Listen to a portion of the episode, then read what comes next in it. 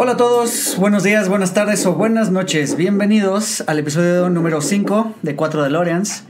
Eh, el episodio pasado eh, fue una plática muy amena con Poli y Lili. Eh, gracias a todos por, por habernos comentado. Eh, gracias a todos por, por darnos sugerencias de su lista de canciones que, que, que, pues de los soundtracks que le gustan y muy de acuerdo al, al tema que, que tratamos con, con estas dos chicas. Bueno, pues el día de hoy vamos a hablar sobre una película muy interesante que habla mucho de ciencia y entonces el DeLorean nos lleva hasta el año 2014 para presenciar el estreno de la película Interstellar. Pues aquí esta película empieza con un quote, o más bien el tráiler de esta película es un quote, donde dice que la humanidad nació en la Tierra, pero no significa que deba morir en ella. Esto lo dice el personaje de Michael Caine en algún punto de la película. Y bueno, pues quisiera yo presentarles a mi invitado. Y pues ante la inminente extinción de la raza humana, profesor Fidel, sin saber exactamente a qué nos enfrentamos, ¿diría usted que es momento de estrellarnos las cabezas unos contra otros y sacarnos los sesos? Yo diría que sí, Eric. Muy bien, pues ya lo escucharon. Aquí está Fidel de nuevo desde Playa del Carmen. Fidel, ¿cómo estás? Gracias, buenas. Bien, bien, buenas noches, ¿cómo estás tú? Buenas, buenas noches, buenas noches. Sí, sí. no te preocupes, no pasa nada. Todo bien, todo bien por acá. ¿El calorcín por allá? Hoy estuvo buenísimo, la verdad es que ya empieza a hacer. Sí, ya, ya empieza el, el, el, el, ya sí que estamos en plena primavera. Ya, ¿qué tal está la ciudad ahorita? Pues también calurosón, ¿eh? La verdad es que está, está calurosón, pero bueno, pues, ah, ya me imagino tú te levantas y dices, ah, te estiras, te ves en el espejo y dices, otro día en el paraíso. Sí, después me voy a bañar porque estoy bañado en sudor y ya me voy a trabajar. Bueno, sí, sí, sí, sí, sí, eso es verdad, eso es verdad, es algo con lo que uno tiene que vivir. Sí, no. no Aquí pero... sí hace mucho calor en la noche. Muy bien, muy bien, pues qué, qué bueno que está el clima, pues, pero benigno todavía, ¿no? No es infernal aún. No, de hecho nunca es infernal, o sea, la verdad es que está agradable eso. Súper bien, sí qué bueno. Llega, sí llega a ser en mayo muy medio pesado, pero nada del otro mundo. Y aparte llueve más o menos constante, ¿no? Entonces ayuda a refrescar un poquito. Sí, sí, mucho, sí. Súper bien. Pues qué bueno, me da, me da mucho gusto que estés aquí de nuevo. Muchas gracias por el episodio anterior que nos acompañaste. La verdad es que tuvo un éxito rotundo. Eh, nos hicieron muchísimos comentarios. Creo que se lo debemos todo al profesor Fidel, que ya nos explicó que sí debemos estrellarnos las cabezas. No, hombre, no. Fíjate que a mí lo que me dijeron es que me veía como un chaborruco, porque yo decía de una maravilla de la tecnología, pero es que a mí me fascina. Sí, no, no, no, la verdad es que sí, sí, está un poco increíble esto. Sí, y pues, es una maravilla. Y, y, pues bueno, hablando de tecnología, este, ya les decía yo al principio del episodio, nos vamos al 2014 para revisar la película de, de Interstellar de Christopher Nolan. Revisamos rápido la filmografía de Christopher Nolan. Eh, él empieza haciendo una película que se llama Following en 1998. Está filmada en blanco y negro. No tengo, no, tu, no tengo la menor idea de qué trata. La verdad es que no tuve tiempo de revisarla. Pero digamos que esa es su ópera prima. Y después viene lo que ya, la película que ya todo el mundo conoce. ¿Tú viste Memento del 2000 de Christopher Nolan? ¿Qué crees que no? Esa sí no la he visto. ¿No la has visto? Está buena. No. La verdad es que es, pues ahí ya se empieza a notar la mano de, de Nolan al momento de llevar pues las un poquito la intriga de, de cómo va mezclando sus personajes. Es, es, buena película, la verdad es que te la recomiendo, también te va a gustar.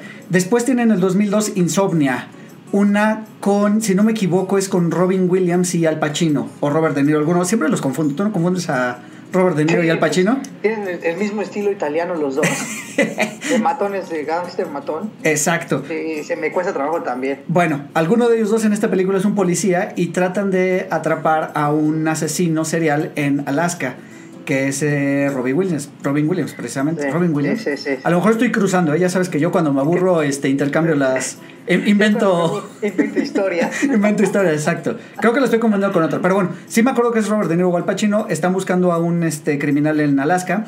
Y como está la temporada donde en Alaska está, creo que son tres meses de noche o cuatro meses que solo de hay de noche, noche, sí. entonces el policía no puede dormir y pues empieza a entrar en un trance psicótico porque pues no tiene no tiene dormir no, no, no puede dormir y pues empieza a perder un poquito la cabeza la cordura Ajá. exactamente sí, sí, un poquito lo que le pasa a Edward Norton en el club de la pelea también por por el insomnio se pues como que se le detona este este factor, ¿no? ¿no? Pero es, eso más bien eh, en, en, el club de la pelea, digo, sin desviarnos tanto, eh, ahí yo creo que más bien es la psicosis, la tiene desde antes, porque un, un, hecho interesante de la película es que el personaje o su alter ego aparece un par de veces antes de que explote. Sí, de verdad. Pero no lo vemos, no lo vemos. Sí, ok, ok, ok. Es un dato curioso de la película. Ah. No, de hecho aparece en pantalla Brad Pitt. Ok. Pero no lo notas hasta que no se le presenta de, de frente. Ya, ya, ya, ya. Bueno, pues sería un dato a revisar, quizá tema para otro podcast, lo anotamos por ahí. Sí, por ahí lo notamos. Perfecto. bueno, y después viene el boom de Christopher Nolan con Batman Begins. ¿Te gustó? Sí, sí, sí me gustó. No me encantó. Es que no me acuerdo si esta versión es la de donde le pusieron pezones al, al traje de Batman. Eh, no, esa es en la de George Clooney. Esa es la de George Clooney, sí. ¿verdad? Sí, no, aquí no. Aquí afortunadamente los dejan fuera. Esta de Begins, entonces es la del carro tanque. Es la del carro tanque, correcto. Ah, sí. sí. Sí, fíjate que en el episodio pasado platicaba Polly que para ella esta es de sus preferidas, de la trilogía de Nolan, esta es su favorita, porque nos presentan un Batman un poquito más terrenal y un poquito más humano, con problemas humanos y con soluciones humanas. Y, y dentro de lo que cabe, dentro de la misma ficción. Claro, y aparte más oscuro. O sea, sí, un Batman como debe ser el personaje, a mi parecer, que tiene que ser un Batman oscuro, un Batman, eh, pues hay un Batman. O sea, Exacto. sí, y todo tiene que ir en negros y tonos de gris bastante oscuro. Así, como dicen así, en Lego, Lego Batman. Bien darks. Exacto. Así, exactamente. bueno, eh, 2006 tenemos The Prestige con Hugh Jackman y Christian Bale. Eh, okay, esa sí no la vi. ¿No la has visto? Es no, la okay. historia de dos magos que son rivales, rivales de espectáculo. Eh, en realidad la historia empieza donde ellos son amigos, ocurre ahí una tragedia y pues finalmente quedan peleados y se vuelven rivales, pero de, de plano de, de, echarse a perder los trucos mutuamente, o sea, de irse a presentar como, como, un, como el señor Bolainas o como este... O como cualquier otro personaje disfrazado. Cuando Homero, por ejemplo, entra a la, a la cantina, bueno, el doble de Homero entra a la cantina, Ajá. así hace cuenta, con un bigotito y un sombrero y se presentan en los teatros y le, pues le, le echan a perder sus trucos al, al otro mago. O sea, de ex psicótica. ¿Cómo, perdón? De ex psicótica. ¿Cómo es eso? Sí, de una ex loca, una ex, una ex psicótica. Ándale, ándale, sí, sí, sí, sí, sí, exacto, sí, novia celosa, tal cual. Ah, sí. Así, así, sí, sí, sí, bien lo okay. Está muy buena, la verdad es que es buena. Después tenemos eh, la que muchos creen es su mejor película de Batman, que es eh, Dark Knight, en el 2008. Bueno, la mejor película de la trilogía de Nolan y la mejor película de Batman que se ha hecho hasta el momento. ¿Qué, te, ¿qué, ¿qué, opinión tienes tú? Así? Es como la opinión general, lo que yo he escuchado, la verdad, en mi círculo cercano y un poquito en pues lo que he escuchado también en algunos otros podcasts o, o con algunos otros este, programas de televisión. A ver, recuérdame tanto. Dark Knight eh, es donde sale el Guasón. ¿Caballero de la Noche es donde sale el Guasón? Sí. No, eso es la de... Sí. Entonces sí, entonces sí es la mejor. Porque, no, pero es que, ¿sabes qué? Ahí la actuación, se, o sea, más bien es por la actuación. De, este de Ledger. Sí, o sea, el Guasón es el mejor Guasón que yo he visto de todos los Guasones que hay, ¿eh? Sí, sí, sí, la verdad. Eh, aparte decía súper característico con las, con las cicatrices en, en, en, las, en los cachetes, exacto. la actitud con la navaja, exacto, bien exacto. psicótico. Sí, este bien... desquiciado que literal lo menciona en algún punto donde hay personas que solo quieren ver el mundo arder. Ah, sí, no, y aparte eh, el güey, o sea, es impredecible, sí, sí, yo creo que sí es lo mejor. Sí, sí, sí, la verdad es que digo, está como en el colectivo general, que, que es una de las mejores películas de Batman que se, que se han hecho hasta la fecha. Después tenemos en el 2010 una gran película y una de mis favoritas, Inception. La vi ayer, man. ¿La viste ayer? Híjole, es bien buena, ¿no? La vi ayer. La vi ayer porque tú sabes que tengo un, una cosa ahí personal que no vamos a mencionar. Entonces, este me puse así como a analizar cómo es la mente de, de, la gente que pasa por este tipo de cosas. Ajá. Y es que la película es así, cabrón. O sea, la neta es que vaya, como el de profundizar a los sueños y cómo es el, el que el cómo se rompe el tiempo en las barreras sí. del, del, sueño y todo, Cierto. que son teorías reales, entre comillas. Eh, y ya ahí se empieza a ver mucho ya la influencia de teorías de física Ajá. y cuántica que se ven en Interestelar. Sí, sí, sí, sí. Y de hecho sobre la relatividad del tiempo y cómo se va haciendo más lento conforme van llegando a las capas más profundas de, una, de la mente de una persona. Correcto, sí. Y aparte, o sea, por ejemplo, esa, esa, esa teoría del limbo. O sea, la película es bien buena porque te lleva hacia al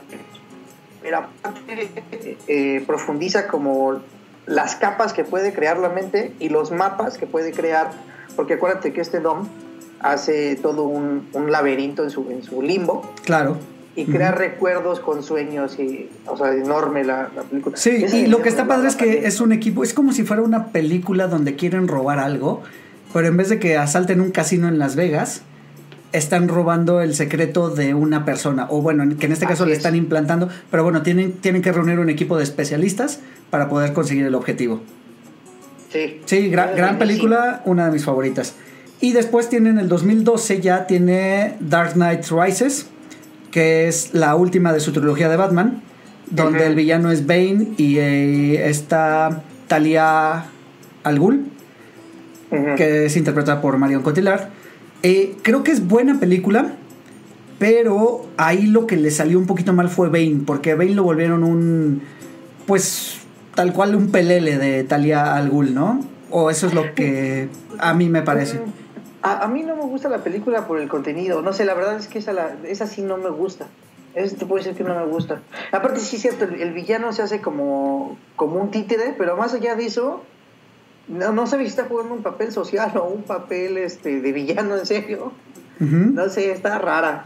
Sí. Está rara, ¿no? De Sí, sí, sí, repente es- Se pone es- como política. Se pone muy política, es cierto. Aunque bueno, tiene buenas escenas. Igual ya nos platicaba Polly en el episodio anterior de su escena favorita de esta película, porque ella escogió precisamente eh, una de las canciones que suenan aquí como parte de su soundtrack. Ah, ok. Luego tenemos este Interstellar en el 2014, que es Ujú. la película que nos atañe el día de hoy. Y finalmente Dunkirk en el 2017. Dunkirk, para mí, lo que tiene maravilloso es también la relatividad del tiempo, que ya lo maneja ahí, pero de una forma distinta. Y la música, la música, el score es impresionante, a mi gusto.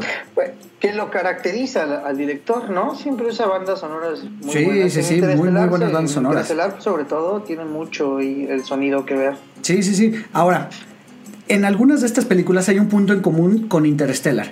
Y es que casi ninguna de estas películas tiene un final final. Es decir, terminan con un epílogo y se queda en un suspenso para que tú como espectador saques tus propias conclusiones. Es decir, Esto es como la de Inception. por ejemplo, en Inception, pirinola, con la pirinola que se queda girando y quién sabe si se para, correcto. O, por ejemplo, en Dark Knight Rises, donde está Alfred tomándose su cafecito y ve de espaldas a, Y ve de espaldas a, a Bruno. a Bruno Díaz, Bueno, pues, pero ya no se sabe qué hay más, qué hay más allá. Y este, pues en Inter- Interstellar tiene un final también un poquito abierto, porque digamos que acaba, pero no acaba. O sea, ya no sabemos cuál fue el destino de la humanidad en realidad, aunque nos imaginamos para dónde va, o es la conclusión que cada quien puede sacar. Que es cuando toma la nave y va de regreso a buscar a esta Amelia. Ajá, Anne Hathaway, exacto. Anne Hathaway, y este. Ajá, y como que, como que la historia continúa porque se agarra el, el robot que, que reparó. Exacto. Se pela, ¿no? Exactamente. Sí. Digo, tienen como esa. De hecho, incluso Dunkirk, aunque es un hecho este, histórico, pues termina en una parte donde la guerra no terminó ahí, sino solo ese pasaje. Y también es el como el fin de. Regresan los soldados a casa y los reciben bien, pero ya no sabemos si esos mismos soldados son los que van a regresar a la siguiente batalla, etcétera. Quizá no era una temática tan eh, planteable para esta película, pero digo, tiene un poquito de ese, de ese tema, donde no acaba eh, la película con un fin, las letras, ya sabes, letras de fin y punto. Ujú. Que a mí- en mi parecer, por ejemplo, en Inception me causa mucho conflicto. Porque en una persona tan clavada como yo, que luego me pongo a analizar tantas las cosas, me, me hace pensar entonces, esto- entonces todo fue un sueño. Toda la película fue un sueño. Sí. ¿Sabes qué otra película fue todo un sueño y fue un fracaso, así que no la veas? Las de Twilight, o ¿cómo se llama? Las de Crepúsculo. Ah, no ni las. Yo tampoco las he visto, pero sé, sé de buena fuente que hay una batalla final medio impresionante y resulta que a final de cuentas no sucedió porque todo fue una, una previsión a futuro, una visión de, de alguien. Eso es un timo como la de Lost. es un timo como lo de los, pues sí, sí, sí, sí. ¿no? Por ahí va más o menos. Y, Horrible. Pues bueno, esta es la filmografía de Nolan. ¿De alguna de estas películas tienes, eh, aparte de Interstellar, otra favorita de él? Eh, no, pues Inception sí es de, es de mis favoritas de Nolan. Así por por lo que te dije de los sueños y porque aparte fue cuando yo descubrí que era que era Nolan. O sea no no no. Sí de ahí para atrás no, tenías idea. pasa luego con el público que ves la película y ni sabes quién la dirigió no claro claro claro y, claro. y hasta entonces vi y hasta entonces me interesé por un director que dije a ver qué onda con este ¿no? sí la verdad y es que lo empecé a leer y eso que tiene de, de, buscar este bandas sonoras impresionantes y historias que, que corta para que el, el espectador las rellene que eso a mí me causa conflicto. Sí sí sí sí. Y de hecho tiene tiene un este un fandom de hablo de Nolan tiene un fandom bastante aguerrido o sea les lo defienden ante cualquier crítica.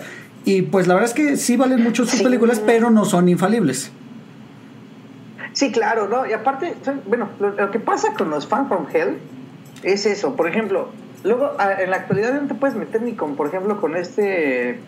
¿Cómo se llama el que dirigió La Isla Siniestra? Este, Scorsese. Eh, Scorsese. Porque, puta, como es Scorsese. Sí, es el maestro Scorsese, sí. Y pues no necesariamente, ¿no? Sí, sí, sí, hay que reconocer cuando tiene sus tropiezos.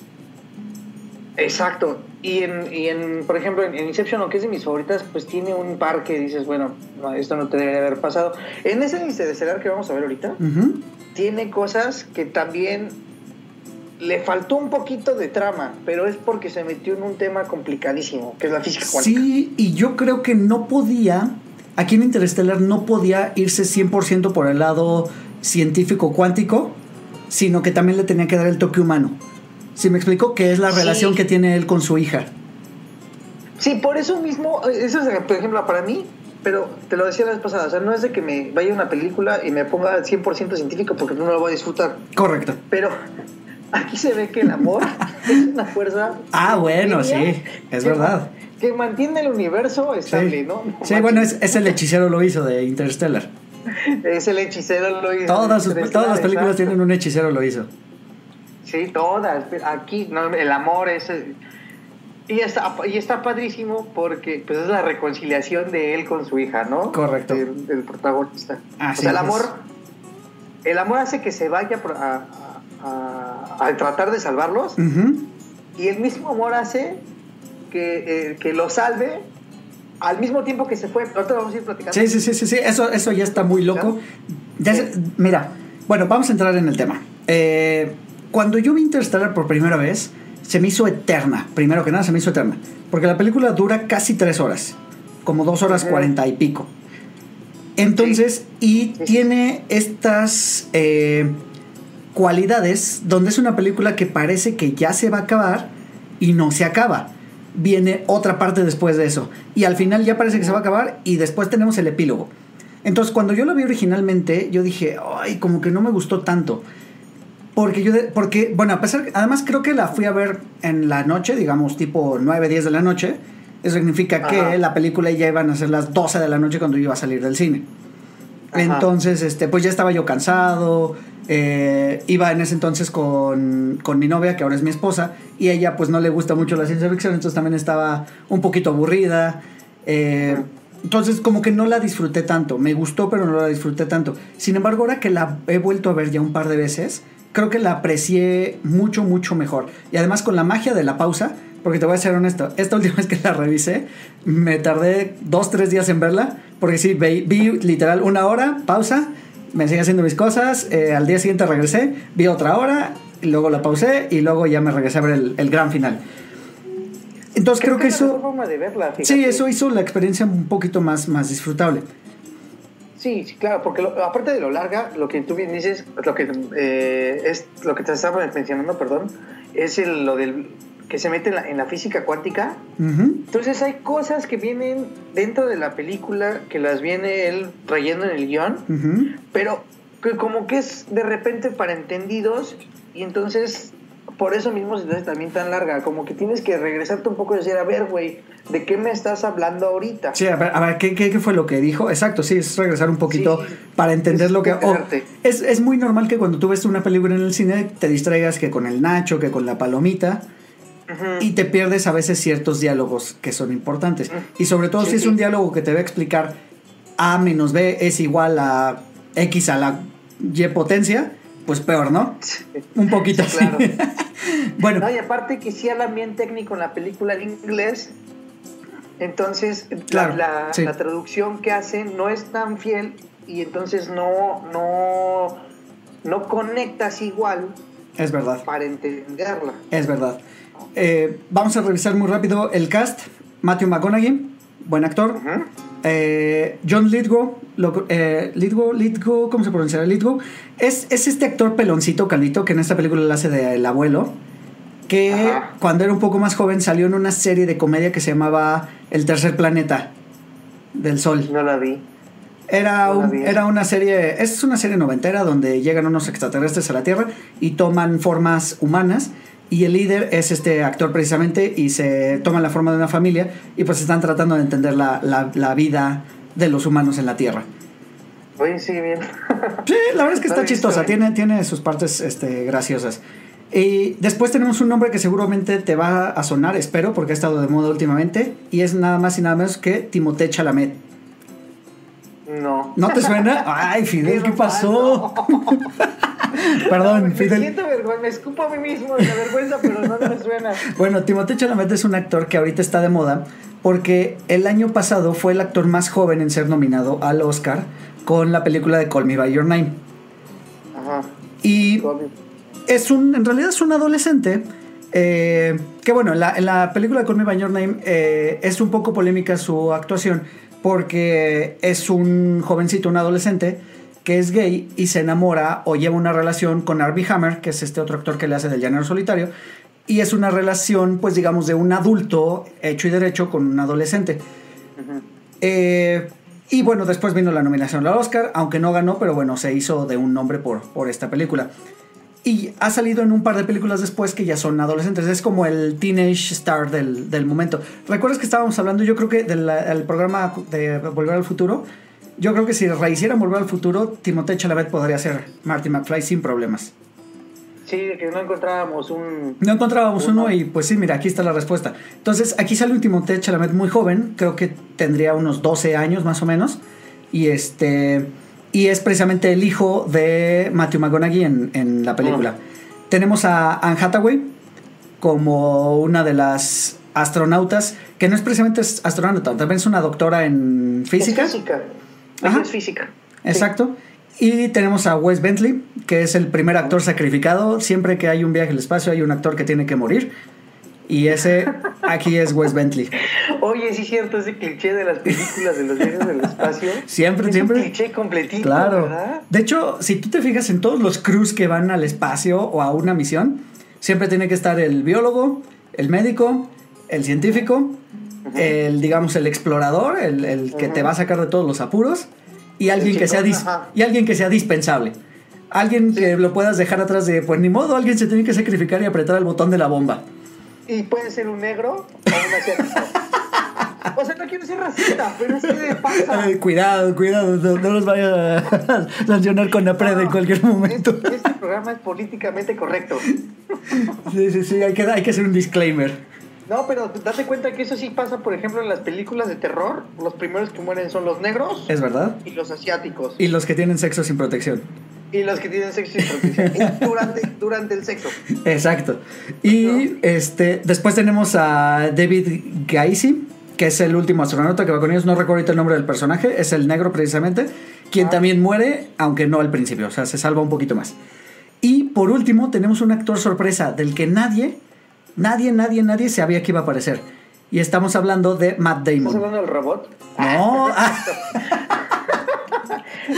no, no, no, estamos hablando de Matt Damon. Eh, ah, nunca lo mostraron en los trailers, nunca lo mostraron en los pósters. En los créditos, pues no, no venía mencionado. Y es finalmente el, uno de los antagonistas en esta historia. Y es el que, para acabarla de molar, para acabarla de molar, como en todas las películas donde sale Matt Damon, uno, hay que rescatarlo. Y en especial en esta, riega el tepache y echa a perder todo. Ah, sí, de veras, ¿cómo lo odié? Sí, sí, sí, la verdad es que. Claro. Sí, Claro, claro, claro. porque además tiene. Mira, tiene motivaciones muy humanas. porque te lo presentan como en dos facetas. Primero cuando lo encuentran y él mismo se no nos dicen exactamente cuánto tiempo lleva en ese planeta. Pero, no, no dice. pero él mismo eh, dice que lleva mucho tiempo sin ver otra, otra cara de una persona y pues se pone muy sentimental y se pone a llorar y luego los hace caer en esta farsa de hacerlos creer que su planeta es el indicado para, para pues para crear una colonia. Eh, Que no hay nada en el planeta. que no hay nada en el planeta, al final se descubre, spoiler, al final se descubre que les mintió, les roba la nave y hace un, pues arma la de Dios es padre ahí con, con su escape. Me da risa que, que, que me adviertes del spoiler. Pues todo este programa va a ser spoiler, mano. ya sé, ya sé, pero es por si, por si alguien en este pleno 2019 no ha visto Interstellar. Pero si no, no, no se vayan, no se vayan, que se queden escuchándonos y les van a dar más ganas de ver. A lo mejor entienden cosas que no entenderías sin haber escuchado lo que tenemos que decir primero. Y pues, bueno, empecemos. Como decíamos, con esta nota de Michael Caine al principio, donde dice que la humanidad se está extinguiendo, o sea, que la humanidad nació en la Tierra, pero no tiene, eh, no hay razón por qué deba morir en ella, vemos que la Tierra está siendo invadida por una plaga que acaba prácticamente con toda la vegetación y por ende pues con todas las especies animales, salvo al único creo que les queda es maíz, ¿no? En, en ese momento. Solo queda maíz. Nunca explican por qué. ¿De dónde vino la plaga? ¿Cómo está atacando? Solo está atacando plantas. Solo ataca plantas, por supuesto. Y, y pareciera que hay también una crisis energética, porque acuérdate que tienen que. Ven el, el, el, El dron. dron y, y lo, y lo atacan para poder Lo- quitar la, la batería. Lo bajan y le quitan la batería. Estamos hablando de un futuro que no nos dicen tampoco exactamente el año, ¿o sí? No, no nos dicen el año, es un futuro distópico. Es un futuro distópico donde atacó esta plaga. La plaga, al atacar a las plantas, crea que ya no haya vegetación. Al no haber vegetación, se erosiona la tierra y hay muchísimo polvo por todos lados y hay tormentas de Así arena grandísimas en todo. Suponemos que en todo el mundo. Eh, solo nos muestran un, nos muestran solo un pedacito de Mid Americas, ¿no?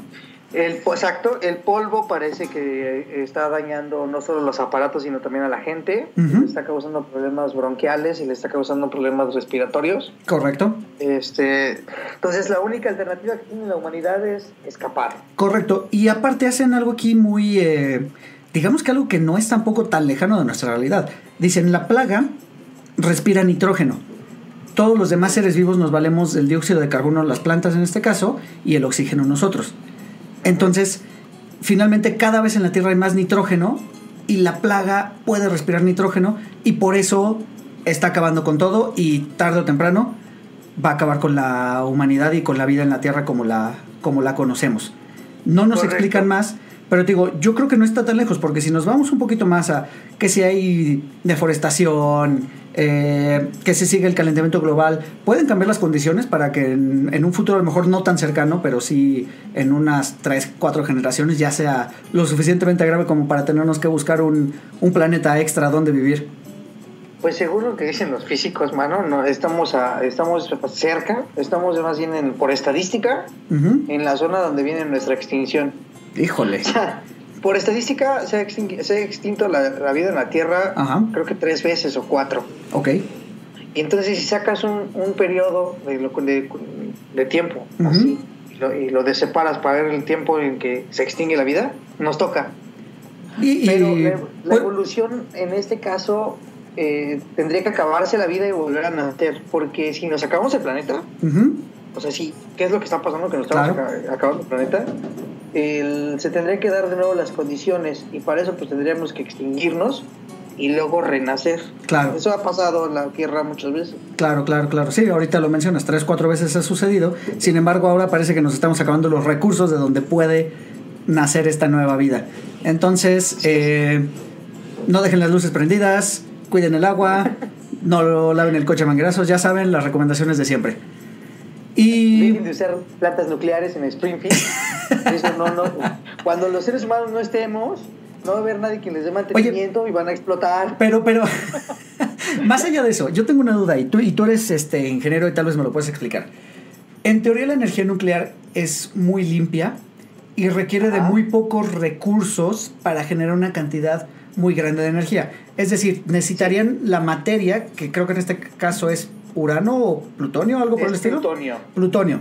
Lo desintegran para crear una reacción nuclear y generar energía al liberarse de esta, que es una fisión de los... No, fíjate, o sea, sí, sí es así, pero la... Pero lo dijiste todo mal, corrígeme. Sí, sí, sí, no te No, preocupes. sí, no, está bien, no, ¿qué pasó? No, sí está bien, pero haz de cuenta, no agarran la de la radiación y la transforman, sino que la radiación eh, de que, que se libera de plutonio está cubierta en agua, entonces el agua se evapora y al evaporarse se sobrecalienta y luego pasa por turbinas. O sea, es el mismo proceso que, que querías con carbón o querías con Ok. diésel, o que- es el mismo proceso, pero para calentar el agua, en vez de usar carbón y todo esto, usan energía nuclear Esta reacción nuclear.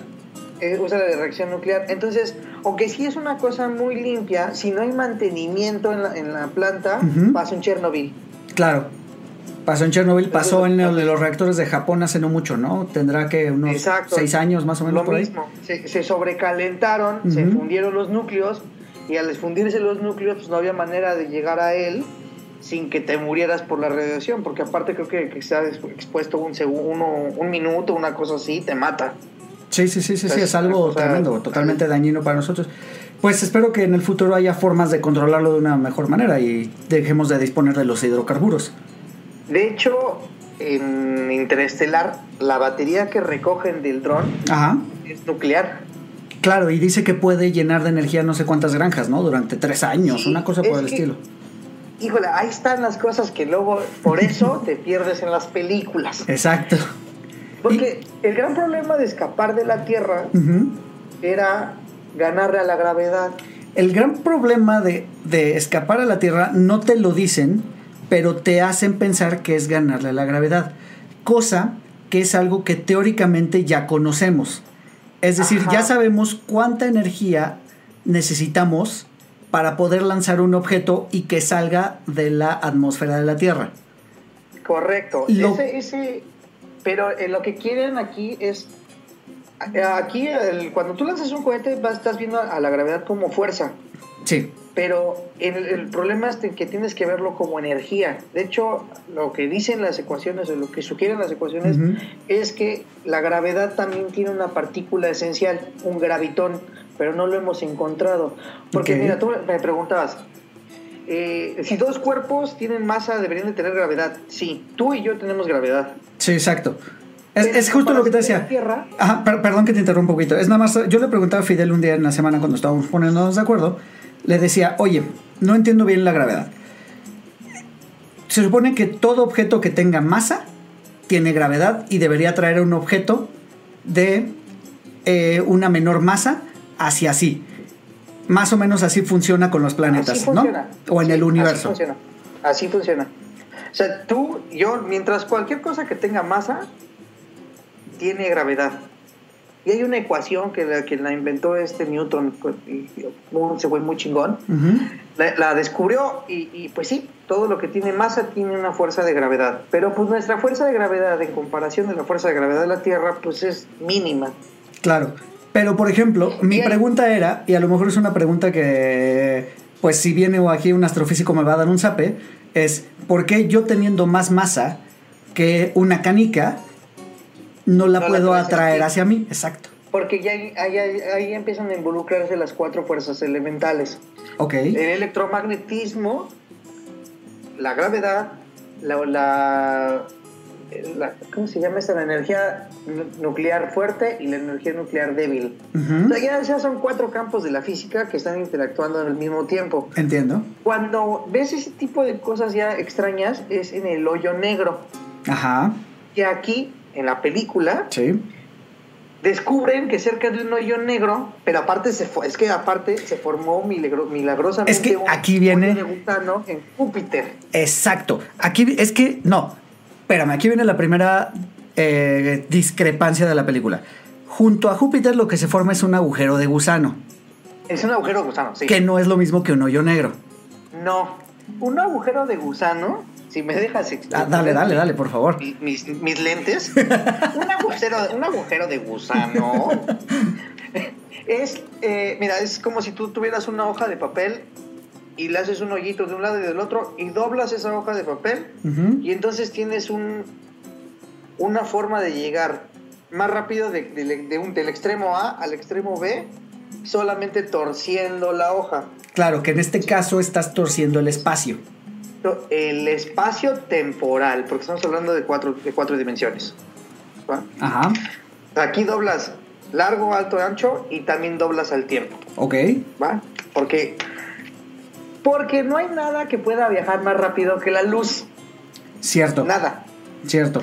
Aunque la, aunque la luz, eh, si, tú, si tú lanzas un astro de luz ahorita, ese astro de luz ya alcanzó el otro extremo de la galaxia. Pero ¿por por qué lo que lo alcanzó? Lo que decíamos, cuando algo viaja a la velocidad de la luz, el tiempo se detiene. Pero nosotros seguimos avanzando. Entonces, cuando ese astro de luz llegue al final de la galaxia después de 100.000 años luz, nosotros ya nos habremos extinto, pero es el mismo astro de luz que salió hace un instante. Claro, pero sin embargo aquí nos mencionan dos cosas sobre esta eh, singularidad temporal o sobre esta eh, capacidad que tiene el tiempo de ser, eh, ¿cómo lo llama Einstein? No, no, no, de, eh, ¿De ser relativo? de ser relativo. Porque aquí en la película lo que nos dicen es que el, el tiempo es relativo en cuanto a la velocidad de la luz, sin embargo, también puede ser dilatado cuando una fuerza de gravedad está alrededor de... Más bien, cuando hay una fuerza de gravedad, el tiempo a su alrededor también se dilata. Ah, eso iba con lo que, con lo de... Bueno, antes, eh, porque eso es, eso es para el hoyo negro. Ajá, bueno, sí, una- estábamos con el agujero de un gusano. de, de gusano. En un agujero de gusano lo que pasa es que ya torciste el espacio, ya torciste el tiempo, ya torciste todo y atravesaste. Entonces quiere decir que avanzaste más rápido que la luz. Más bien no, lo que sucedió es que el tiempo se torció. Exacto. Para que tú puedas viajar en el, en el espacio sin que el, el tiempo sea, el, sin que la relatividad te, te, agarre, ¿Te tienes que diseñar una máquina que haga agujeros de gusano y puedas avanzar porque, eh, te digo, tú mandas un lanzo de luz y no le puedes ganar. O sea, no puedes llegar antes. Por eso decía el- el episodio pasado, en la física, viajar hacia el futuro es posible porque las leyes de la termodi- termodinámica te lo permiten, Ujú. pero hacia el pasado no puedes. Si tú rompes una taza, eso es la segunda ley de la termodinámica. Si tú rompes, si tú rompes una taza, pues la puedes volver a pegar, pero no será la misma taza. Claro. Avanzó Sí, sí, sí. en el tiempo. La segunda ley de la, de la termodinámica dice que, que todo, que la energía se- no se crea ni se destruye, solo se transforma, eso dice la primera, pero cada proceso que tú tienes genera un desorden en el universo que ya no puedes volver a ordenar. Por eso se habla de la muerte isentrópica del universo. Algún día nos vamos a acabar por entropía. Ok, O sea, la entropía nos va a detener. ok. En este caso de la película, lo que hacen es, es- el agujero de gusano es, es muy conveniente y apareció, o sea, ni siquiera. Exacto. dice, no, este, eh, no, apareció y dónde. Pues aquí luego, luego a Traslomita, eh, está en Júpiter. En Júpiter, bueno, a, a dos años de viaje a velocidad, Eh, así. eh, pues intraestelar, que es lo que son los viajes que Ajá. nosotros conocemos. Sí, porque y eso es una cosa que luego no te explica. Lo que sucede es que si tú quieres avanzar muy rápido, no puedes irte de golpe, porque si no te vas hacia atrás de la, de la, de la nave. Hay que respetar. En esta casa se respetan las leyes de la termodinámica. ¿Ok? Sí, claro, claro. Si tú avanzas muy rápido, pues, el, el, el impulso te va a arrojar hacia atrás y te va a aplastar, Sí. ¿no? Te vas a morir. Entonces tienes que ir avanzando, tienes que ir acelerando constantemente un, tiempo y luego ir, ya cuando vas a llegar, ir frenando constantemente para que no, ahora no te vayas para enfrente. Para el otro ¿no? lado. Paulatinamente, no lo puedes hacer de golpe porque te Claro. cae tu, pinche freno. O sea, Sí, sí, sí. Y entonces es lo que les toma a estos astronautas dos años llegar a. Júpiter. ¿Eso es real? ¿Tú sabes si ese dato es real? Si de aquí a Júpiter en la velocidad de las naves que conocemos en dos años llegarías? Eh, si usas el salto cuántico, yo creo que ni, ni con salto gravitacional llegarías tan rápido. El Voyager apenas está saliendo de la, de la órbita del... De Plutón, ¿verdad? Sí, tiene, ¿qué?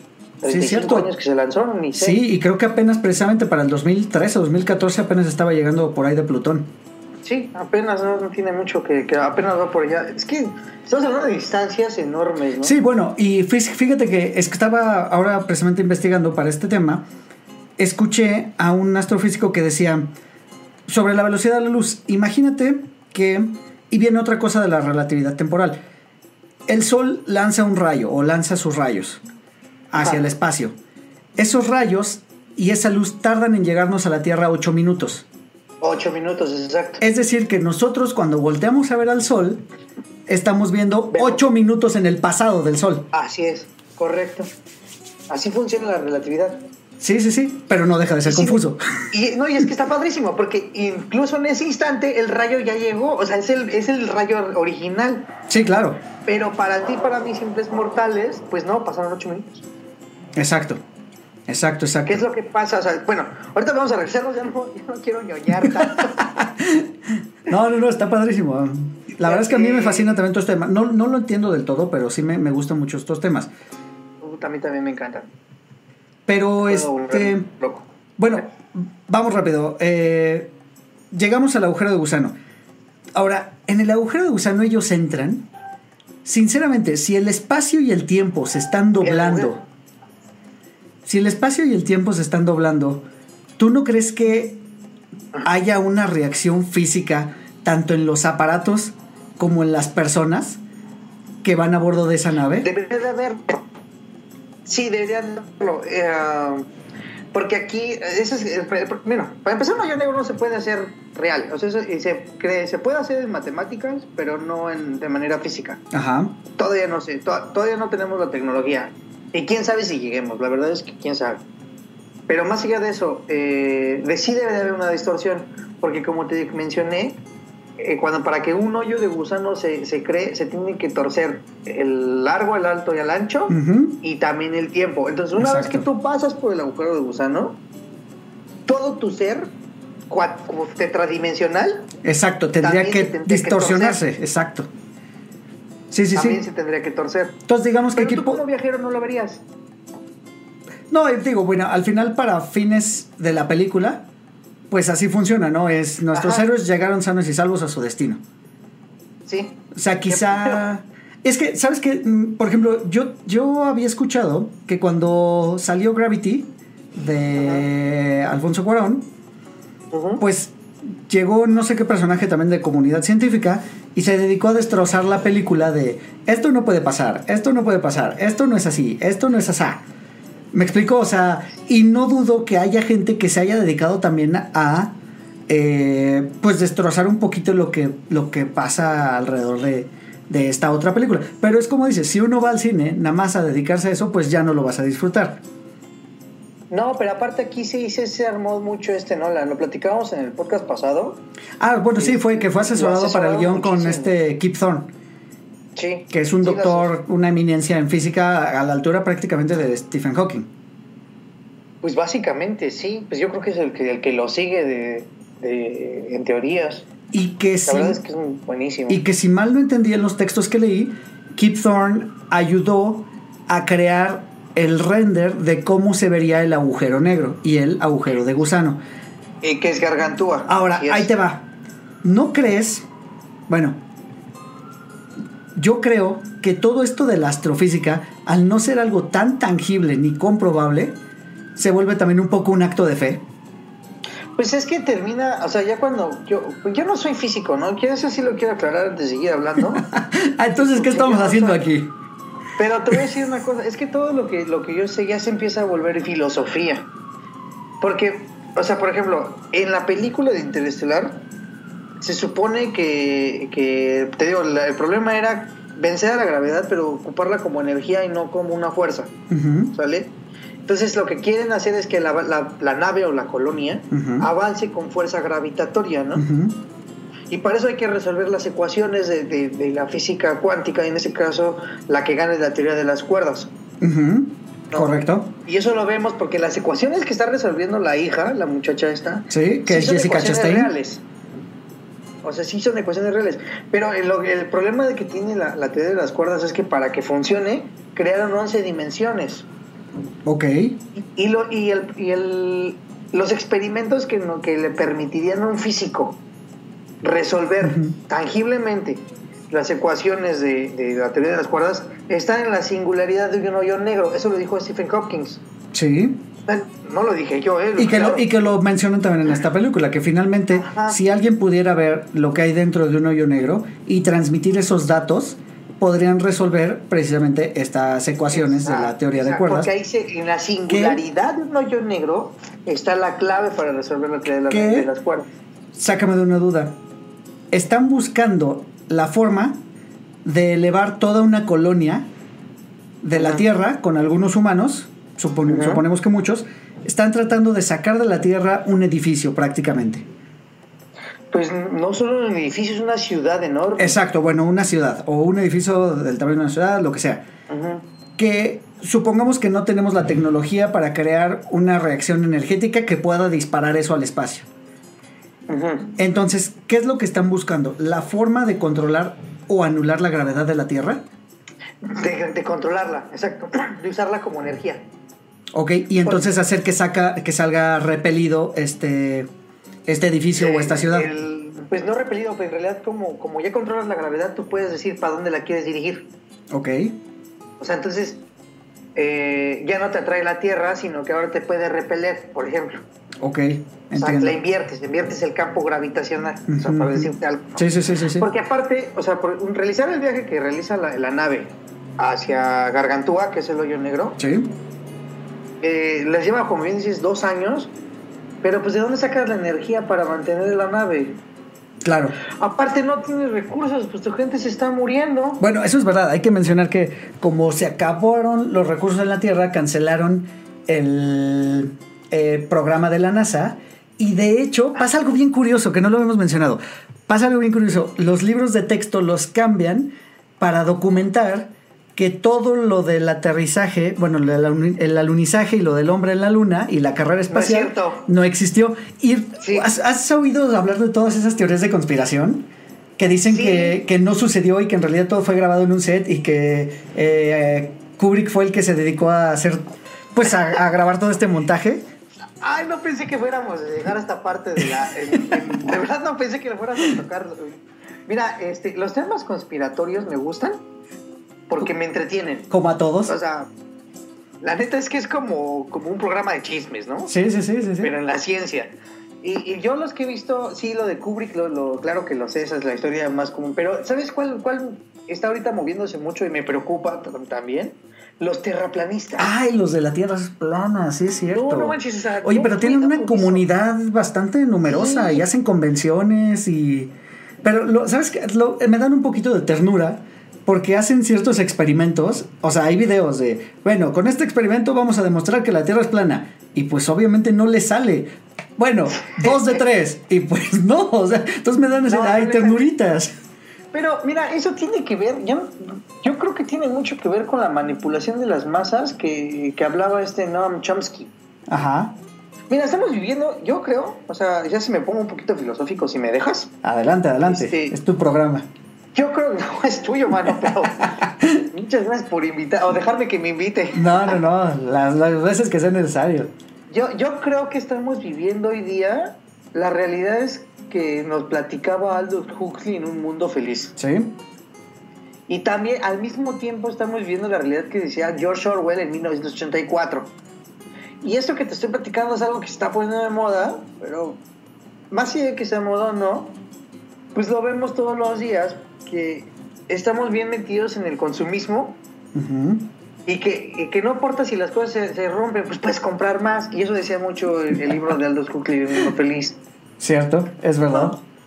Y, y George Orwell él, lo veía como, un, como una cosa más fría o más oscura, donde las masas nos iban a dominar mediante la televisión. Y de ahí viene el concepto de Big Brother. Pero ¿qué crees? La televisión nos sigue dominando. ¿Cierto? Ahora en forma de internet. Ahora en forma de internet, sí, volvió en forma de fichas, pero sí. Exacto, bueno, y nos dominan. Entonces, que nos saquen este tipo de temas, yo creo que va dirigido también a cierto público, porque conviene tener a gente ignorante. Sí, Sí, siempre, siempre, eso siempre va a pasar. Y bueno, lo que es un hecho es que también ha crecido la cantidad de gente que tiene recursos para tener internet. Sin embargo, eso no significa que tener internet te haga saberlo utilizar. Sí, pues es que no es lo mismo tener la información y usar la información. Además, la apertura al internet nos hace que tengamos mucha, muchísima información falsa. Y es donde vienen las noticias de Facebook. Y es donde vienen los fake news, exactamente. Exacto. Pero bueno, ya nos desviamos muchísimo del tema. Regresemos a nuestro este, espacio interestelar. Ok. ya estamos en Gargantúa, ¿no? Estamos en Gargantúa. Llegamos, bueno, estos exploradores espaciales, con el afán de salvar a la Tierra, lleva, hay que mencionar que llevan dos planes. El plan A, en teoría, es conseguir eh, un lugar donde se pueda habitar y entonces estos astronautas se van con la promesa de que van a buscar este planeta y luego van a regresar por la gente de la Tierra para poderlos llevar a ese planeta, que es para lo que quieren resolver la, la ecuación y poder lanzar esta comunidad gigante al espacio. Y el plan B, donde llevan ya X cantidad de óvulos fecundados para que nazcan literal millones de bebés nuevos y crezca exponencialmente la población en un planeta nuevo. Estos planetas no están en la Vía Láctea. No. Sí, ¿verdad? No están ni siquiera en la Vía Láctea. No, van a otra galaxia. Van a otra galaxia totalmente. Gracias al, hoyo de Y la única forma de llegar rápido es atravesando el agujero de gusano. El hoyo de Ajá. Llegando a donde están estos posibles planetas habitables, se encuentran con que uno de los planetas está muy cerca de un agujero negro. Que aquí viene una de mis quejas. Ah, se, supone que un agujero negro tiene tal capacidad de atracción que se traga todo a su alrededor y finalmente hay cosas como galaxias enteras que están girando alrededor de este cuerpo. Hasta donde se cree. Exacto. Ahora, aquí vemos que uno de los planetas a los que llegan, que es el planetita del agua, donde pasa una de las partes más dramáticas de toda la, de toda la película, que la verdad es, muy buena escena, pero ese planeta se ve que está, digamos, muy cerca, y aunque te explican que están fuera del campo, digamos, de atracción, mi, queja es, están fuera del campo de atracción de Gargantúa, el hoyo negro. Es decir, no les va a afectar, el hoyo negro físicamente no se los va a chupar. Ah, así es. Pero sí es, sí tiene la suficiente fuerza para deformar el tiempo y entonces dilatarlo. ¿Cómo es posible que pueda dilatar el tiempo y no pueda dilatar la masa? Ah, ahí te va. Ahí te va.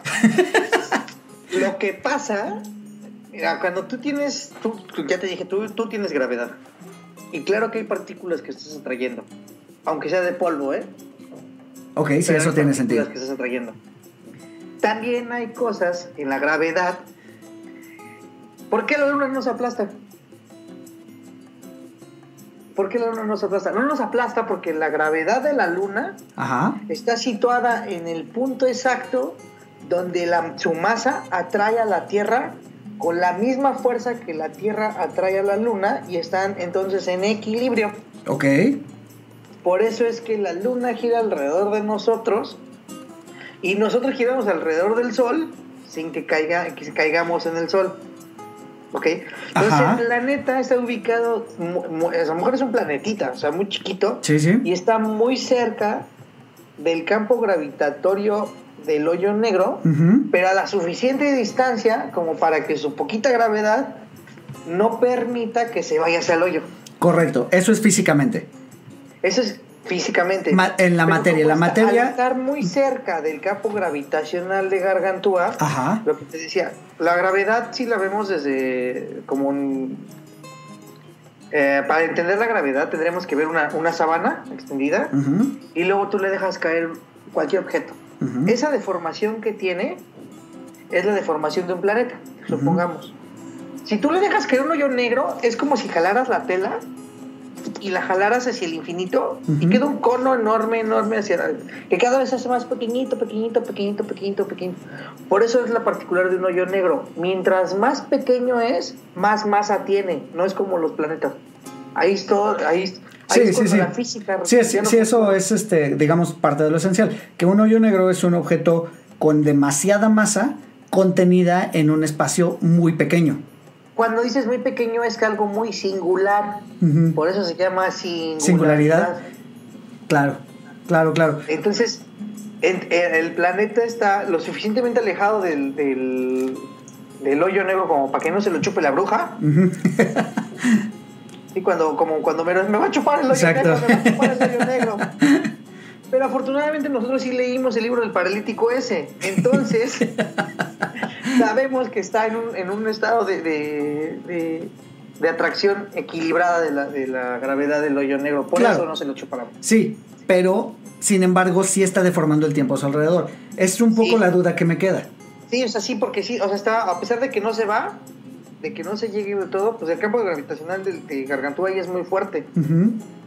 Y, y, vamos, es como lo que pasa, la luna lo mismo lo hace con nosotros. Ja- Jala lo suficiente como para que haya mareas. Claro. Es lo mismo. De hecho, en el planeta de, de- en ese planeta, Sí. las, se forman olas enormes. Por la gravedad que está. Ah, se me acaba de prender un foquito así si fuera caricatura Es- es japonesa. por eso, es por, por eso es unas mareas gigantescas. Claro, Porque la gravedad sí tiene un efecto sobre el, sobre el mar de ese planeta. claro, claro, claro, claro, claro. Ahora, sí deforma el tiempo ahí y pasaron 30 años en la nave. Es 30 correcto. años. Pasan 30 años en la nave porque cada hora en ese planeta son 7 años fuera del alcance gravitacional de donde se deforma el tiempo. Así es. Pues, y ellos, ellos avanzan además, dejan a la nave en una zona como, como bien protegida, en lo que bajan a... Ah, con, un, sí, con, un con pequeña, con una pequeña navecita exploradora a ver qué había pasado Sí. en ese planeta. Es verdad. Es verdad, es verdad. Pero aquí se muere un personaje, ¿no? aquí se muere un personaje que es precisamente el de Wes Bentley. Que precisamente Anne Hathaway, al querer eh, pues aferrarse a encontrar los restos del explorador anterior que seguía transmitiendo que su planeta estaba ok para ser habitado, Ajá. pues llega una de estas mareas y pues los arrastra. O sea, se alcanza a salvar a Anne. Que aquí viene un tema bien eh, curioso que yo te quería preguntar, también es de, los que, de las notas que yo tenía eh, aquí. ¿Qué opinas del diseño de los robots que salen? Porque también, siempre, cabe mencionar que siempre en cada película de viajes al espacio debe haber un robot asistente. Ya sea que tenga forma de Michael Fassbender, como en Alien, o que tenga forma de, de ficha de un- dominó, Como Arturito. o que tenga forma de bote de basura, como Artu. Siempre hay un robot en estas, en estas películas. ¿Qué piensas del diseño? Fíjate que Es se feo, me hace un poco como nanotecnología. pero es feo, eh, feo. O sea, eh, A nivel estético-. ¿Mande? O sea, a nivel estético, el robot es feo, porque es literal, es una ficha de dominó que tiene No rueditas o no sé qué, o algo por el estilo. No seas arquitecto, no te pongas como arquitecto, que funcione. Hay que, hasta que no, te, que no te importe que se vea feo, pero que funcione. Sí, sí, sí, no, o sea, tiene bastantes funcionalidades. Sí, tiene bastantes funcionalidades. Pero sin embargo, el robot es feo, es literal un monolito que en algún punto se descomprime en, o se desdobla como en tres o cuatro partes que se convierten en patitas para caminar o para rodar. Eh, eh, es por lo que te digo que yo creo que es más, más bien nanotecnología. De muchos, este, como muchos mini robots que hacen un gran robot. Porque sí, sí es cierto, o sea, el robot puede desdoblarse a la forma casi que él quiera.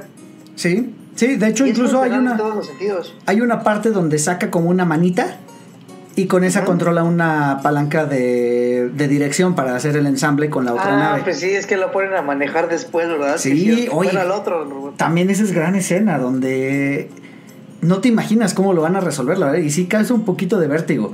Ubicas la escena ya una vez que Matt Damon echó a perder todo y entonces está este complemento de la nave que es como un aro que está girando sin control y va a caer en el en, por la fuerza gravitacional va a caer en el planeta de nieve. Entonces está girando sin control y lo que hace este vaquero espacial llamado Cooper es se pone justo se alinea con la con el dock de, de ensamble y empieza a girar la nave en la misma en el mismo sentido y a la misma velocidad que está girando el complemento. Y entonces es donde viene el robotcito con su manita metálica, jala la palanquita y hace el ensamble posible. Así es. Esa escena, Eh, eh. ¿sabes qué me causa mucha impresión? Porque está bien padre que primero te mantienen este vértigo donde una cosa está girando a una velocidad, la otra está girando a otra velocidad y el fondo está quieto. Sí. Y luego cuando se igualan las fuerzas, te lo ponen al revés. Los dos objetos, como están girando a la misma velocidad y en la misma dirección, pareciera que están quietos.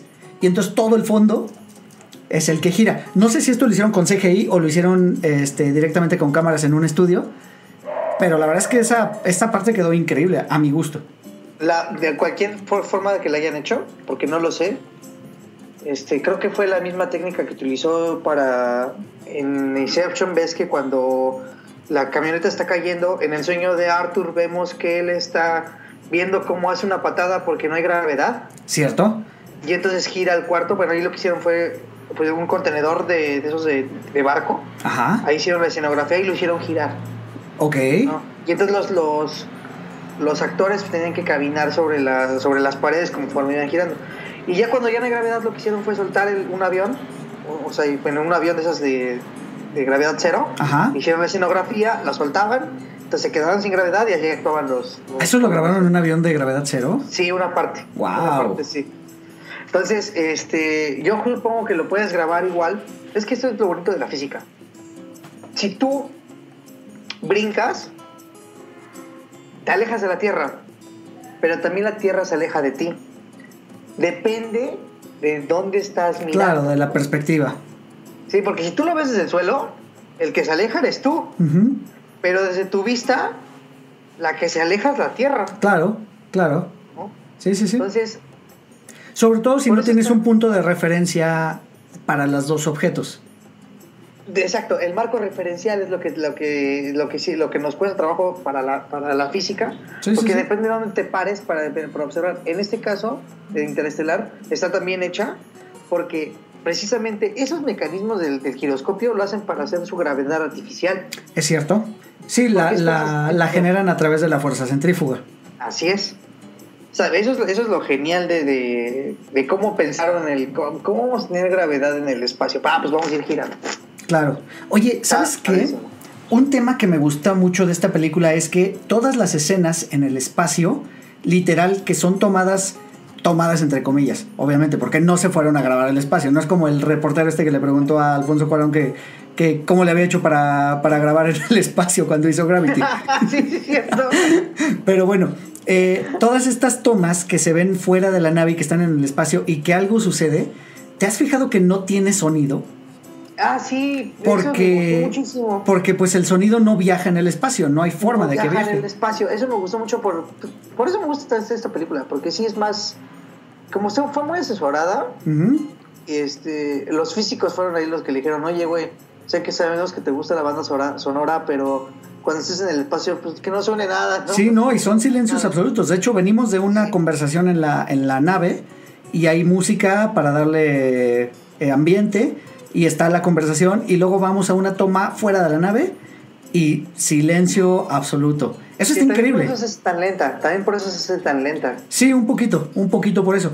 Y, híjole, no, no sé, no me lo puedo imaginar ese, esa, ese silencio absoluto, ese vacío, lo, lo opresivo que debe ser.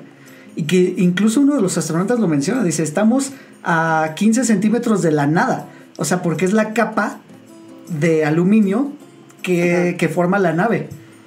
Sí. O sea, debe sentirse una soledad eh, impresionante estar allá arriba. Sí, no inventes, pero híjole, yo sí daría todo por verlo un 10 minutos, no, un minuto. Oye, pues ya, ¿quién es Elon Musk, el que está vendiendo viajes a Marte o cómo está la onda? Elon Musk, sí, Sí, ¿no? sí, Elon Musk. Pues podría ser uno de esos afortunados. Mandó, mandó un carro, un Tesla, lo mandó a, a Marte. Supe que mandó un carro a Marte y aterrizó Y ya. súper criticado porque pues cómo se le ocurre mandar un carro contaminado de nuestros gérmenes y quién sabe qué tanto, ¿no? Oye, para mandar lo mandó como tri- la- también lo mandó como tripuladito con un maniquí y toda la cosa, ¿no? Sí, sí, sí, qué loco. Excentricidades de tener dinero. Sí, de millonario. Sí, sí, sí, tal cual. No, pero lo de lo de, de que está preparando una tripulación para Marte, eso es, eso es cierto. Hasta donde yo me quedé, creo que incluso estaban haciendo un tipo de concurso para seleccionar a las personas que iban a viajar en esta misión. Porque aparte es una misión de ida y sin regreso. Y sin regreso. De hecho, sí, también este, es un poco voluntaria. Y sí hay ciertas pruebas. Sí, sí, sí. Lo que me lleva a. Híjole, ahorita me acordé muchísimo. No tiene nada que ver, pero. ¿Viste la película de. Eh, creo que se llama. To Earth o Dos Tierras? Creo que así se llama. Pero bueno, en algún punto de, de, la historia aparece otra segunda tierra, que es físicamente igual a la nuestra. Y la tierra, cada, la segunda tierra, cada vez se va acercando más y más y más y más y más a la nuestra hasta prácticamente poderse ver a simple vista. Y entonces hacen un concurso para precisamente enviar a alguien de nuestra tierra a esa tierra. Ok. Y entonces por eso me recordó esto, esta, este, pues esto lo que estamos hablando del viaje a Marte, porque sí, literal es un concurso que están haciendo para mandar a alguien a, allá al otro planeta. Al otro planeta, sí. Sí, sí, sí, pero... Híjole, qué, qué cosa esto de los viajes estelares. Oye, ya nos comimos una hora de grabación. Y, ¿En serio? Sí, pero ¿sabes qué? Me gustaría tocar un punto importante. A ver, dime. ¿Qué onda con el cuarto de las cinco dimensiones? Ah, y esto. Esa es, te voy a ser honesto, esa es la única parte de la película que no me gusta. Porque ahí es donde ya entra, más que ciencia ficción, yo creo que entra un pedazo de fantasía. Habíamos dicho que era la hechicería, ¿no? De, la película. Sí. Sí. ¿Qué onda con eso? Pues mira, no hay nada que lo explique físicamente, es lo que te decía ahí, sí es como como que la vemos que el amor es una fuerza primigenia en el universo que nos mantiene en equilibrio porque pues básicamente por amor entra el hoyo negro porque se va a sacrificar exacto eh, porque es la única la única lo único que le queda a él para poder salvar a la humanidad así es entonces ahí eh, como entra la singularidad, entra a una quinta dimensión que no puede él visualizar porque pues, nosotros somos seres sujetos a cuatro. El tiempo no lo podemos ver y eso se supone que es una de nuestras dimensiones, ¿no? Bueno, entonces unos seres se comunican con él a través del robot y ya le explicaron cómo está el pedo. Ajá. El, robot ya sabe qué onda. Que al robot ya no lo vemos en esa escena, solo lo escuchamos. Ajá, sí, sí, sí, o sea, está en un viaje astral, o sea, está en, está en otro pedo. O sea, sí, sí, sí, tal cual. peyote te lleva para allá. Sí, fíjate, por eso te digo, esa parte es la que a mí no me gusta, porque entonces veníamos de todo lo científico y todo lo que recién platicamos y todo lo que se superinvestigó para caer en esta realidad de cinco dimensiones que fue puesta por unos seres que no conocemos, Ajá. pero que ya tienen la tecnología o los conocimientos para poder eh, pues sí, hacer eh, palpable esta realidad. Así es, y aparte nos, y aparte nos están echando la mano. Y aparte nos están echando la mano, que es donde, que es donde, y fíjate que hasta apenas como la segunda vez que, o tercera vez que vi la película me quedó el 20 de, ah, pues somos nosotros del futuro. Ah, pues más o menos, sí. Pero te digo, no me había caído el 20, te lo juro. ¿Cómo que unos seres? Pues quién. Sí, nosotros. Sí, nosotros es. Híjole, es lo que te digo, que en física cuántica supuestamente tienes que ir subiendo más, más dimensiones. Y pues eso es algo inimaginable, porque. O sea, el tiempo es una dimensión que está ortogonal a las otras tres que nosotros sí percibimos. Cuando te digo que es ortogonal, quiere decir que está a 90 grados de cada una. Ok. Entonces, la otra quinta dimensión tiene que ser lo mismo, ortogonal a, esas. Para que lo visualices mejor, no podemos ver estos, a estos seres porque Imagínate que, que tú eres Dios, ¿va? Y entonces vas o sea, Morgan Freeman. ¿Mande? O sea, Morgan Freeman. Él tiene una serie en Netflix que se llama precisamente Dios, que está buenísima. ¿No la he visto? ¿Es buena? Vela, no, sí, vela. Perfecto, le voy a echar uno. Ajá. espiritual, está bonita. Ok. Este, bueno, eres Dios y vas a crear un universo de dos dimensiones porque tú eres un, un ser de cuatro, ¿no? Entonces vas a crear algo a tu imagen y semejanza, pero pues tampoco como tú. Hay niveles, carnal.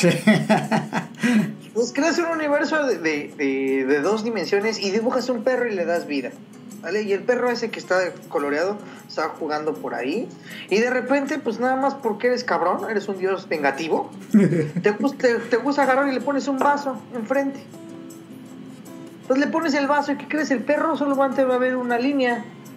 Porque en su limitada vida de dos dimensiones él nomás va a poder ver el largo y el ancho del círculo. Claro. Pero no va a poder ver eh, lo, alto que es el vaso. O sea, sabes que lo perturba. Pero Sí, él sabe que lo perturba, pero él no sabe ni por qué. Entonces tiene que expandir su, su, su universo a tres dimensiones para entender el vaso. Claro. Ahora, imagínate que esa, esa, ese universo que ya hiciste en dos dimensiones, lo estiras, lo enrollas, lo haces una, un rollito. Ajá. Y lo alargas, lo alargas, lo alargas. Sigue siendo dos dimensiones, ¿eh? Sí. Sí, sí, sigue siendo sí, largo y ancho, pero cada vez es más largo. Entonces, ¿qué haces? Pues estás generando una cuerda, ¿no? Claro. Entonces, como estás generando una cuerda, luego esa cuerda la enredas. Siguen siendo dos dimensiones, ¿vale? Ajá. Pero las tienes enredadas en una cuerda.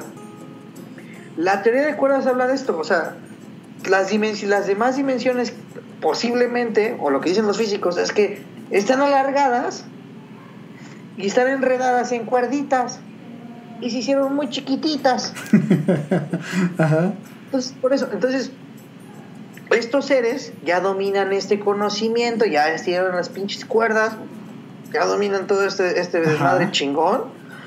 Y entonces le dicen a este, a este, a este güey qué es lo que tiene que hacer, dónde Para tiene poder manipular la gravedad. para- y cómo le, le, le- le manda el mensaje a su hija con código Morse, porque a ellos les gustaba jugar con código Morse. Sí, claro. Digo, ya no hablamos mucho de la película, nos llevamos en otros temas, pero eso es lo que pasa. Pero es lo que pasa, él por medio del código Morse se comunica con su yo del pasado otra vez.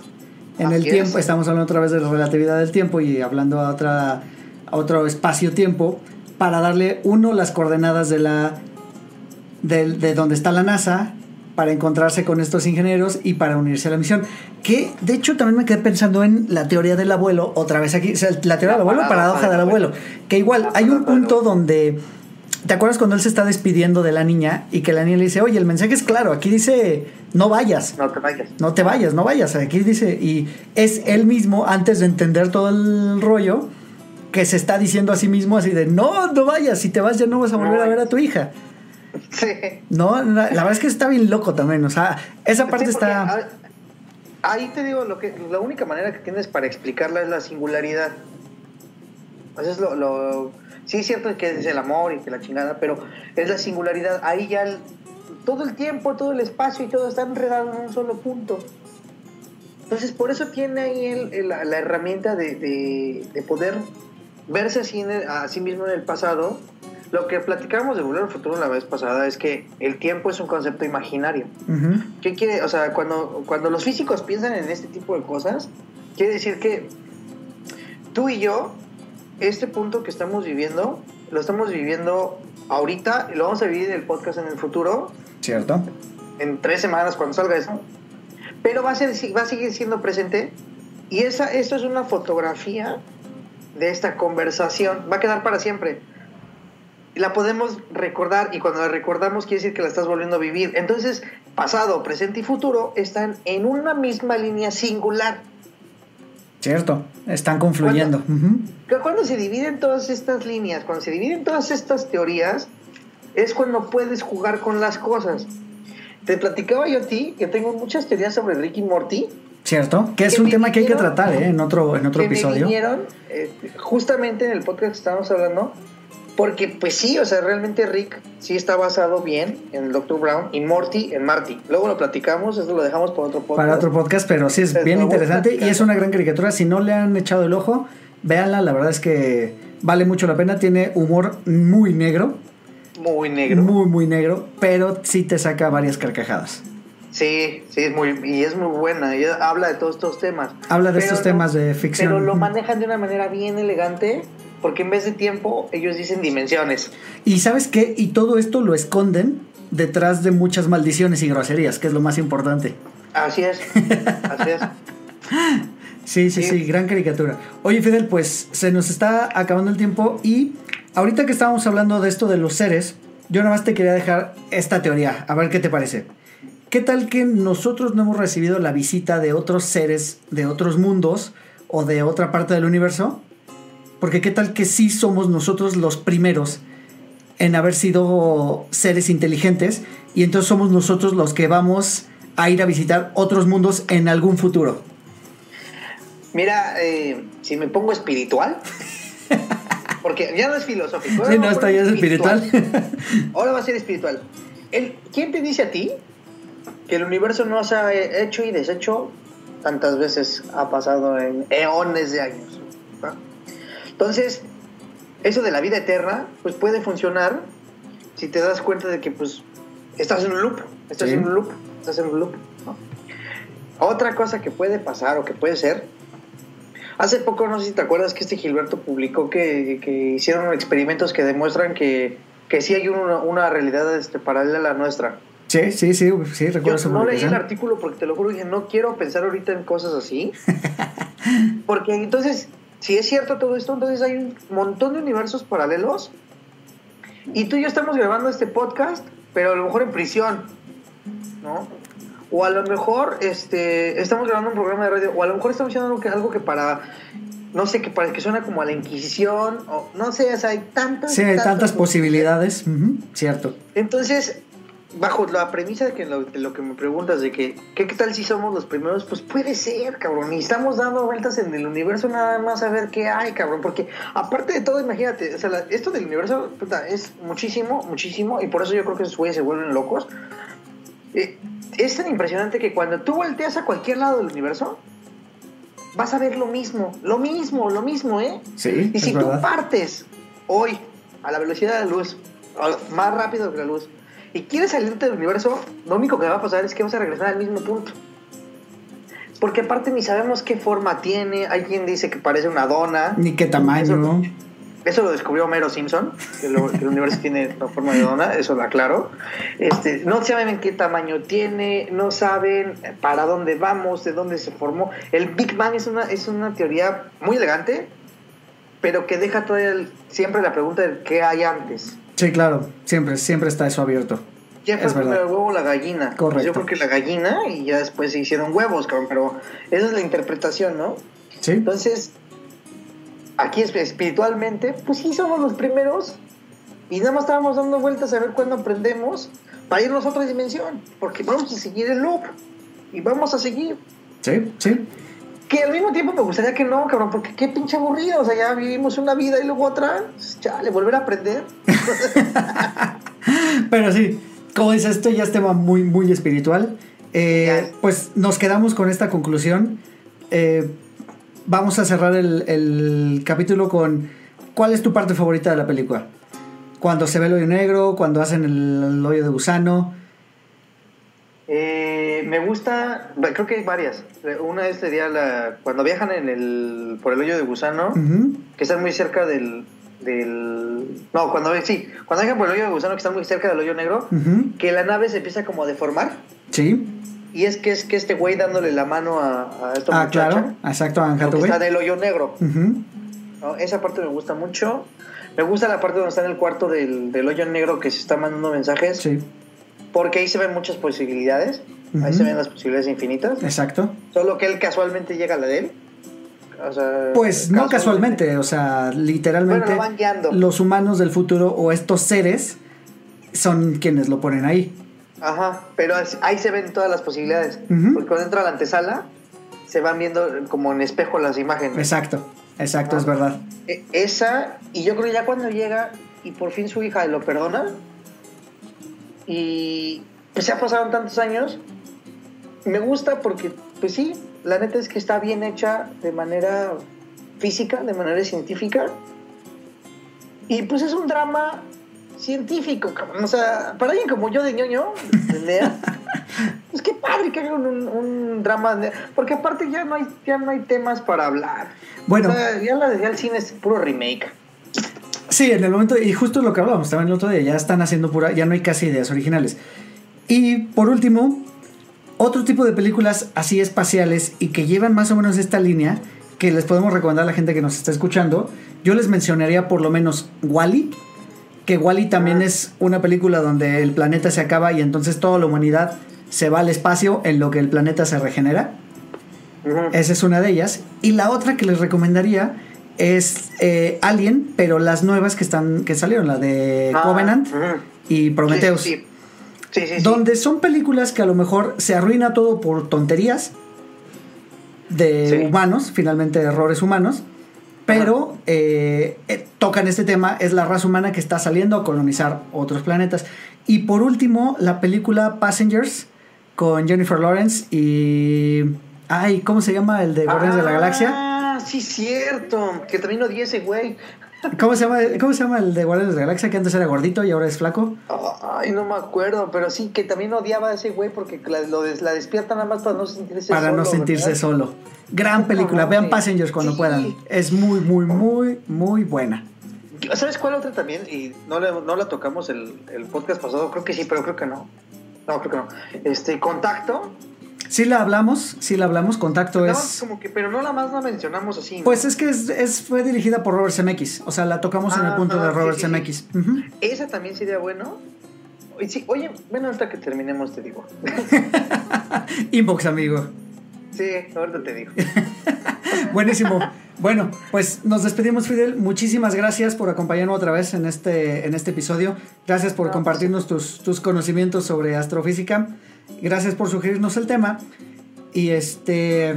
Y pues nada, espero que pronto podamos volver a grabar. Y ya sea sobre Ricky Morty o sobre Passengers. O ya, ya veremos sobre qué, qué, grabamos. Igual si alguien en los comentarios tiene algún tema que, que les gustaría que, que tocáramos. Aunque no seamos expertos, no importa, nosotros inventamos.